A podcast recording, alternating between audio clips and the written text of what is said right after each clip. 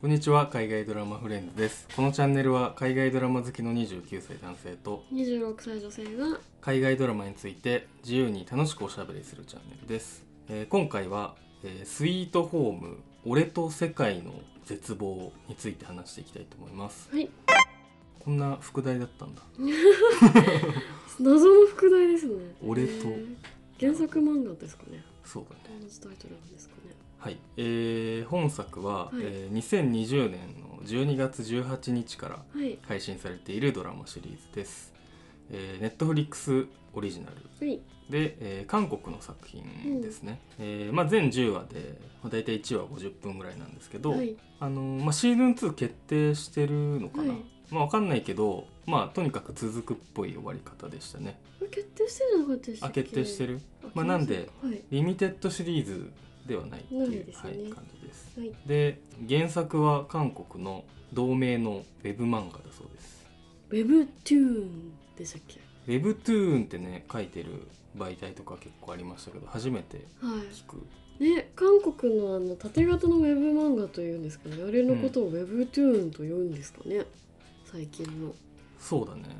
い、だからあのよくさ広告にさ、はいはいはいなんかネットでさサイト見てたら出てくる漫画あってさ、はいそれが実は韓国の漫画ってことよくあるよね、なんかイテウォンクラスのやつとかめっちゃ出てきますもんね、あそうなんだイテウォンクラスも漫画化してるえ違うでしょ原作は漫画あそうなんだえじゃあなんかうんそうそうそうそんな感じへーあれ違ったかなごめんなさい嘘ついたらごめんなさいでも確かそう確かそうで結構ねえぐいなんか作品が多いイメージはあるけどねはいはいあはいの韓国の確かにはあの一度死んでいやり返すみたいなうんなんか、さちょっといや他の話になっちゃうぐらいいやえいや最近ウェブ漫画でえうん、あのめっちゃ多いですよねなんか、うん生まれ変わったらなんとかみたいなみんなやっぱ生まれ変わり願望強いんですかね やっぱりエンブレムテイク2ですね。ですねで、まあ、韓国ドラマ史上でもかなりの最大規模の予算がかけられたっていうことでも注目されてまして、はいはい制作費は1話につきはい約30億ウォン、日本円で2億8500万円とすげえ言われてるそうです。ちょっと太刀打ちできないですね、うん、なんで10話だから28億、 すごいやばうちょっと信じられないですねん、そうだね。規模感がまあ結構のその中の多くは多分やっぱり特殊効果というか CG とかねえその辺セにッ使トわれとてかるすのかごかっなったですてもいんう気ねがしますけど、はいはい、で、まあ、あらすじを簡単に説明しますと、はいえー家族を交通事故で亡くした高校生の主人公チャ・ヒョンス、はいえーグリーンホームという、えー高層マンションにはいえーまあ、家族がねあのみんな死んじゃったんでうんうん一、人で引っ越してくるんですけど、そのマンションの中で怪物の姿になってしまった人間が突如生まれまして、うんえーまあ、マンションの中にその他の住人たちと一緒に、まあ、閉じ込められてしうまんううんと、うんまあ、その中でこうなんとか生き残りをかけて、えー怪物たちと戦っていくというストーリーになるんですけど、はいまあ、要するに、まあ、ゾンビものですね,、はいだですねから密室密室ゾンビ密室ゾンビものって感じ、そうですねそんなジャンルがあるのかわかんないんですけど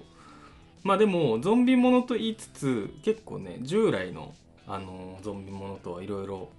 ちょっとルールが違ったりとか、はいはいまあ、そもそも、まあ、これちょっとネタバレになっちゃうのかもしれないですけど、はいまだねなんでゾンビになるのか100%は分かって分ないかっっててないいう、ですもんねね感じですよね。はいなんかどうやら人間の欲望がはい関係しているらしい、らしい、ねそうだから別に噛まれたりとかそそうなんか空気乾燥とかそういうんじゃないですもんね、んそうそうそうまあよくわかんないんですねそうそう発動条件う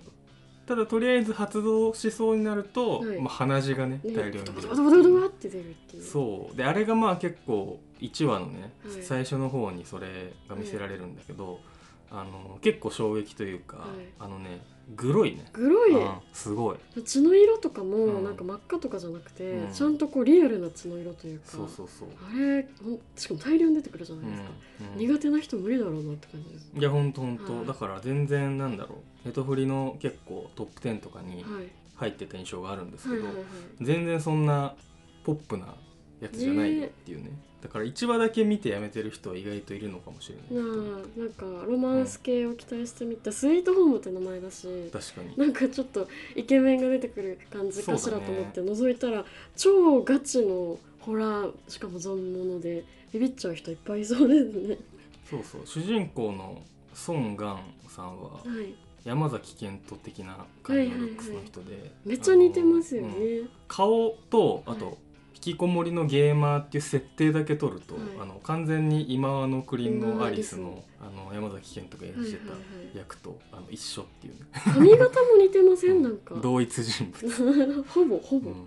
あのだこのドラマがヒットしたからなのかわかんないけど、いソン・ガンさんははい。最近日本でファンクラブができてましたねへ調えべ。たら大人気まあかっこいいですもんうね、んやっぱり。ツイッターも背も日本語のツイッターができててさ低くてへえ。なんかそのプロフィールにはい。 「マンチナム俳優」って書いてあってへえ何ですか。どういう意味なのかというはと、い、漫画から飛び出してきたようなイケメンああなるほど。うん山崎賢人じゃないですか。確かに山崎賢ポ人ジシっョン的てに。やたら漫画原作ものやるもん、ねはい、キングダムとかね雑誌家といえば今のて国るからのも漫画だもんこれね、漫画ですよねそういうことかだじからゃあ、金星のお顔立ちが漫画っぽいんでしょうまあ、ね、韓国の山崎賢人であるソン・ガンさんがまあ主演してるっていうはいドラマでしたはいはいもうちょっと話し始めちゃってますけどはい感想を聞いてもいいですか私ですかそうですねやっぱさっきから言ってる、まあ、ゾンビものはいじゃゾンビものなんですけど、まあゾンビじゃないんですよねうんあのモンスターなんですようんうねん、でなんかそのモンスターの造形がですねとにかくすごいんですよね、であのいろん細部にあたってものすごくあの画面が作り込まれてる作品なんですけど、特にそのモンスターうんがあのよくできてて、うんそもそもなんかモンゾンビって言われるとやっぱ同じ体格の人間がうんあのグロい見た目になるというかっていうのを想像すると思うんですけど、このゾンビというかモンスターは3メートルとか4メートルとか、うん全然めちゃめちゃ大きくて。しかもなんか個別個体個体によってなんか能力のが全然違って、なんか耳がめっちゃいいやつとか、うんなんかなんだろうすっごい体が大きいやつとか、目玉親父みたいそうな目玉親父のもいたし、なんかとかでいろんな個性のある怪物が出てくるんですけど、全部が全部超怖いし、うん超よくできてるし、うんなんか作ってる会社があの特殊なうん特殊効果の会社がハリウッドの結構有名な大きい会社でレガシーエフェクツレガシーエフェクツでなんかね「マンダロリアン」とかうん「ガーディアンズ・オブ・ギャラクシー」とかうん普通に MCU 系とかもなんかディズニーの作品を結構がっつり手掛けてるう超んうん超大手のすごい会社うでんうんなんかそこのインスタになんか今回のモンスターの作り込まれていくまでのなんかメイキングみたいなのがあったんですけどめちゃめちゃすごくうてんうんなんか中に人間はいるんですけどうなんかちょっとした機械とか口とか耳とかにうこんううん仕込まれててなんかピクピク動いたりとかそういう超細かい技がうんうんすごかったりとかなんか多分人間が中に入って動いてるところをどう撮ってるのかわかんないんですけどクレイアニメっぽい感じうん動きがねなんかそうクレイアニメっぽいよねなんか駒が抜けてる感じというか、うんっていうのがあってそれそれとかもなんか映像として見ててめちゃめちゃ面白いし、なんか下手にリアリティがありすぎるよりも怖いというかまあある意味漫画っぽいよね漫画っぽいですよね、ファンタジー感があるっていうか、でその辺も結構面白くてとにかうんく私はスイートホームはその映像のすごさにね結構驚いたというか超すげえーってずっと思って見てました。なんかモンスターってもちろんなんですけど建物とかもすごかったじゃないですかなんか作り込みがあんなマンション日本にないよねそうあれめっちゃ面白いですよね、うん韓国独特なんですかね、マンション内でねそう幼稚園なとんか全部かがスーパーとか完結するっていうすごいですよでね日本だったらはい、本当の高級マンションだったらはいありえるんだよね中に託児所があったりとかあーだけど確かにあそこ多分さ、はいそうじゃないじゃん結構はいさびれてってさ、うんうんうん、全然なんていうかお金がなないい人人たたちちもも住んでるけど、はいだからある意味ああいうマンション結構ね、はいあるのかもね韓国にはかもしれないですね、でもすごい理にかなってますよね、あんだけたくさん人住んでたらそういうインフラ系の施設必要ですもんねなんか、うんうんうんでなんかちゃんとシャッターとかも閉まるし、うんそのねあの建物自体がすごい面白いユニークな建物だなとそうだね、はい全然住みたいと思わなかとはっ思たいなますね狭いですよねやっぱはああそうだねいとかすごい高層だし、うんなんかなんかあったらこれどうやって逃げるんだろううんみたいな、めちゃめちゃ高い建物ですし、うんなんかあの建物のなんか見た目がうん日本のなんだろう団地っぽい感じうんうんというかあのちょっとレトロなうんでなんか暗闇が怖い感じの建物というかああで確かあのに辺のなんかデザインもすごい面白いなって思いながら見てました。うんいやうんうん本当にね映像がよくできてたなと思います色も色味とかもなんかちょっとこうパキッとしたというか、うんあうんの現実感のない色味なんですけど、なんかそれも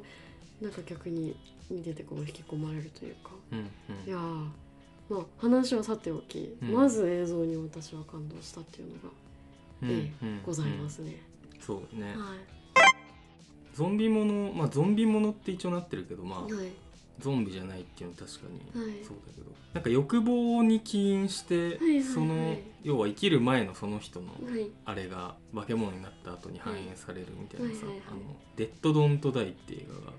去年ありましたけど、はいあまれさもねにあれですよねまあ、あれは姿形がそうなるってよりは、いあのゾンビになった後にひたすら生きる前に執着していたものの名前を連呼するっていうそれも取りに行くと かシャルドネシャルドネみたいなワイファイワイフ ァイとかジム・ジャームッシュのやじゃあつ面とか白ねいあとなんか「アイ・アム・ヒーロー」もちょっと思い出したかななんかグロさで言うと。そうですね、うんあの「アイアムヒーロー」で一番最初に、あの主人公が彼女がゾンビになるとこあるじゃないですか、うんうんあの時にあの扉うんマンションの扉のあのん郵便受うんけを覗いたら、うんうんゾンビがやってくるっていうのが、うん私あれ本当トラウマなんですけど、うんうんああれれはもう名シーンですよ、あの、んあれ並みのなんかこうインターホン越しうのんゾンビというかモンスターみたいなシーンがあって、最初のねだからあのなんかアイドルだか、はい女優だか目指してるお姉さんのね、あの一連のあれはすごい怖かったです超よ怖いね、私吹き替えで見たんですけど、んその吹き替え声優さんの叫び声もめっちゃすごくて、うんなんかね音重ねてそうなんか嫌な感じしてる感めじちゃめちゃ怖かったです、うあうれ。んやっぱホラーとしてよくできてますねそうだから韓国ゾンビというか韓国ホラーやっぱすごいですねだねうん映画とかいっぱいありますけどだから「キングダム」っていうゾンビものはいはいはいはいがありましたけど、あれよりヒットしててよかったねそうで すねキングダム日本全然話聞かないですもんね、そうだあねれもゾンビめっちゃよくできてたのにな、うあれは集団戦って感じですよねそうゾだンねビでいうとそうだね今回のスイートホームの方は単発がものすごい強いケースもんね、そうだねはい確かにまだ今シーズン1は建物内の話、うんあの主人公が引っ越してきたあのんビルの中で一旦完結してますけど、うん2からは外に出るって話になってますからね、うん多分そう1の終わりで外に出るところではありますからここからどんなバゲモンが出てくるのか楽しみですよねあとなんでこれが始まっちゃったのかとかも全然まだ分かってないしうんうん超気になる、そうだねなんかその理由はすごいなんか肩透かしされそうな予感をちょっまとあしてそうるけでどねすねなんか多分軍の実験とかそういうオチな気はするんですが、うんそうだから軍とかはい何か背景に大きなものがいるみたいなはいはいはい空気はなんか今んとこ出てるけどね、はいちょっとまだわかんないって感じだねでまあストーリーもねてかまあとにかく展開がパッパパッパ進むのが良かったですうんねたるさゼロですねうんどんどんどんどんいくからはうん、そうあとはまああのーキャラクターねいいろんな住人がいてそれぞれまあ個性があってはいみたいなところも良かったし、いいですよねみんな多分さっきの推しキャラできますようんうね、んいいですよねさっきの「キングダム」で言うとね「はいあの聖者様」って「キングダム」で言ってたあのお月のお月の人がねうん名前今回もう忘れちゃいましたあね、の武器を作るのがうまいはいあはいのはい車椅子の男性役で出てますけど、これあの人がすごい良かったかな。あの良かったですよね、なんかやっぱ技やっぱゾンビものというかこうういうん一箇所にあの固まって何かから逃げる系だと皆さんキャラクターがあるっていうのがやっぱ何かしらね、はい一芸持ってるっていう持って設るってい定うのがが良かったね。いいですよね、う私でもやっぱあのクリスチャンの国語教師の日本と思ってる人かな、んまあ、あの人は本当美味しい役いで、や美味しい役でした ねめちゃめちゃかっこよかったしうん超強いしうんそうだね多分ほぼ一番強いぐらい、、そうですすようねん、でなんかやっぱ正義感があってうん曲がったことを嫌いみたいなのもうんなんかいや見ててねかっこよかったですねああいうパニック系でさなんか宗教系の人ってなんかさ、はいトラブルメーカーになりがちじゃんミストのミやっぱりね おばさんはきっおと記憶がありてまいうすかか、らね、まああの人あの人がいるからそういうイメージなイのメかもーしジれないけさどれてましたけ特に別にねそこはてかなんか別に宗教感別にそんなになかったどなかったですねいやーあの人かっこよかったなとあとやっぱ私あの消防士のお姉さんですねまあまああの人もねめちゃまああの人ちょっと最後ねうんって感じだったけどうね、んあのすごいかっこよかったよいやね、めちゃめちゃかっこうよんかった、あのなんですかねあの肉体がね、うんめちゃめちゃ鍛えてて、あのしかもやたら見せるよねそうやたら見せるんですすぐ多分タンクトップあのに多、分ものすごいムキムキだから、んあんまエロくなんないじゃないですか、ああそうだ、なね、んか見ててやらしい気持ち多分なんないから見せられるんだと思うんですけど、うんうマん、ジ体脂肪率一桁台なんじゃないかってぐらい、うんうんバキバキうんうんでめちゃめちゃかっこよかったですね。そうだねあとやっぱあいつじゃない常に目が死んで るウニョクうにょうにょくうにょくは良かったですね。まあ一応リーダー的なはい役回りでね、まあ、リーダーつか軍師みたいなはいはい感じだよね、なんかで、えー、と偉大生かはい、頭で戦う系の。非常に頭いいし実はねあの熱い、そう実は熱い男。うけ結局こう冷たいこと言いつつ見捨てたりはあんましないみたいんな。いやいいですよね。とにかく目がずっと死んでるからさ笑わないからそうさなんだやっぱなんかまだやばいやつなんじゃないかっていう疑いは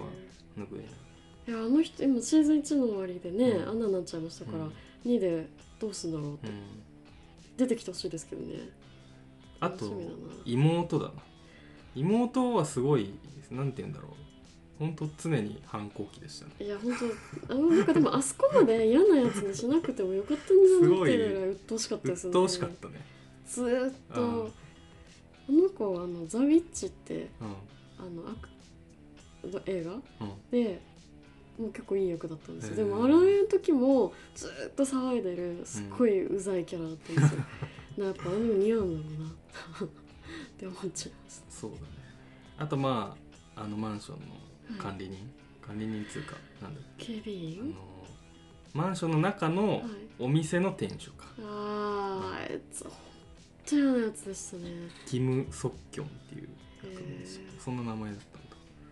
いやーだやっぱ韓国映画とかドラマの定番というか、うん嫌なやつが本当に嫌なやつって異常に嫌なやつだね、異常に嫌なやつ本当になんかうん想像を絶する悪でしたね、あの人はそうだねいやーし死んでよかったもうなんかできるだけむごくむごい形で死んでくれって思ってましたけどいうんまあ結構ね、やもううん、爽快でしたね、うそして忘れちゃいけない主人公ですねん、うん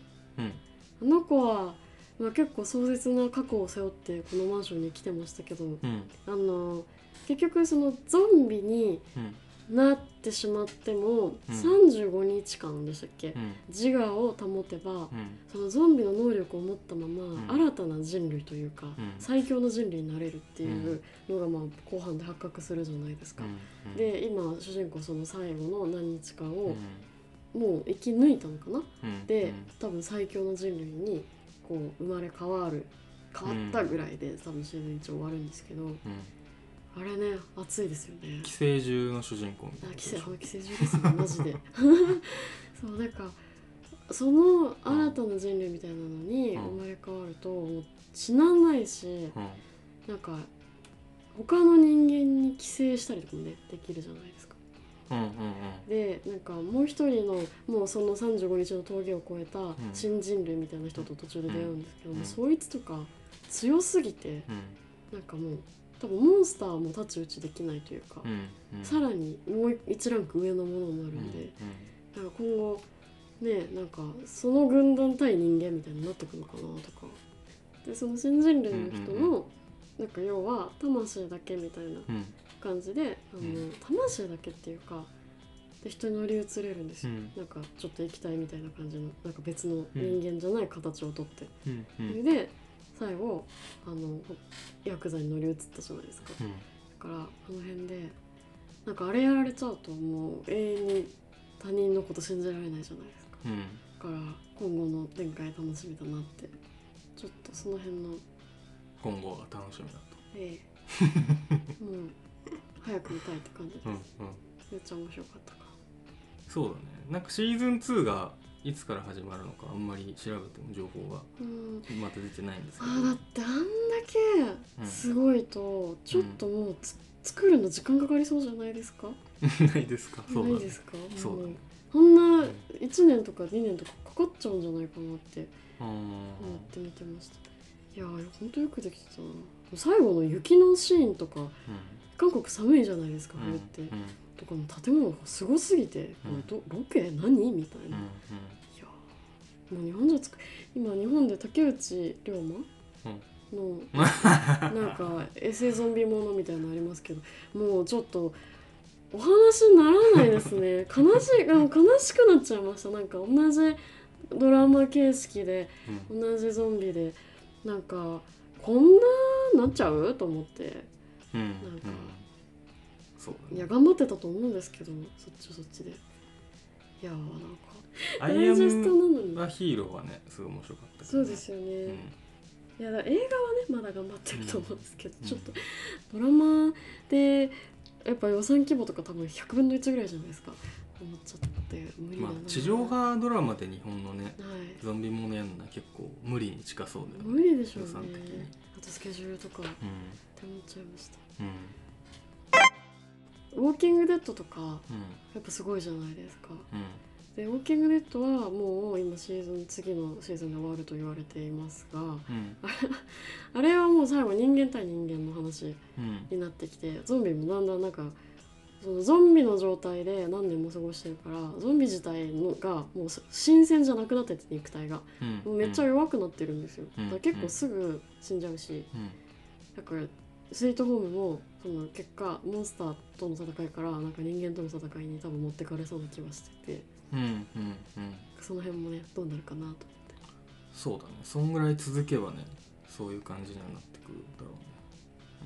なんか1がしっかりプロローグだったじゃないですか、うんなんか多分こっから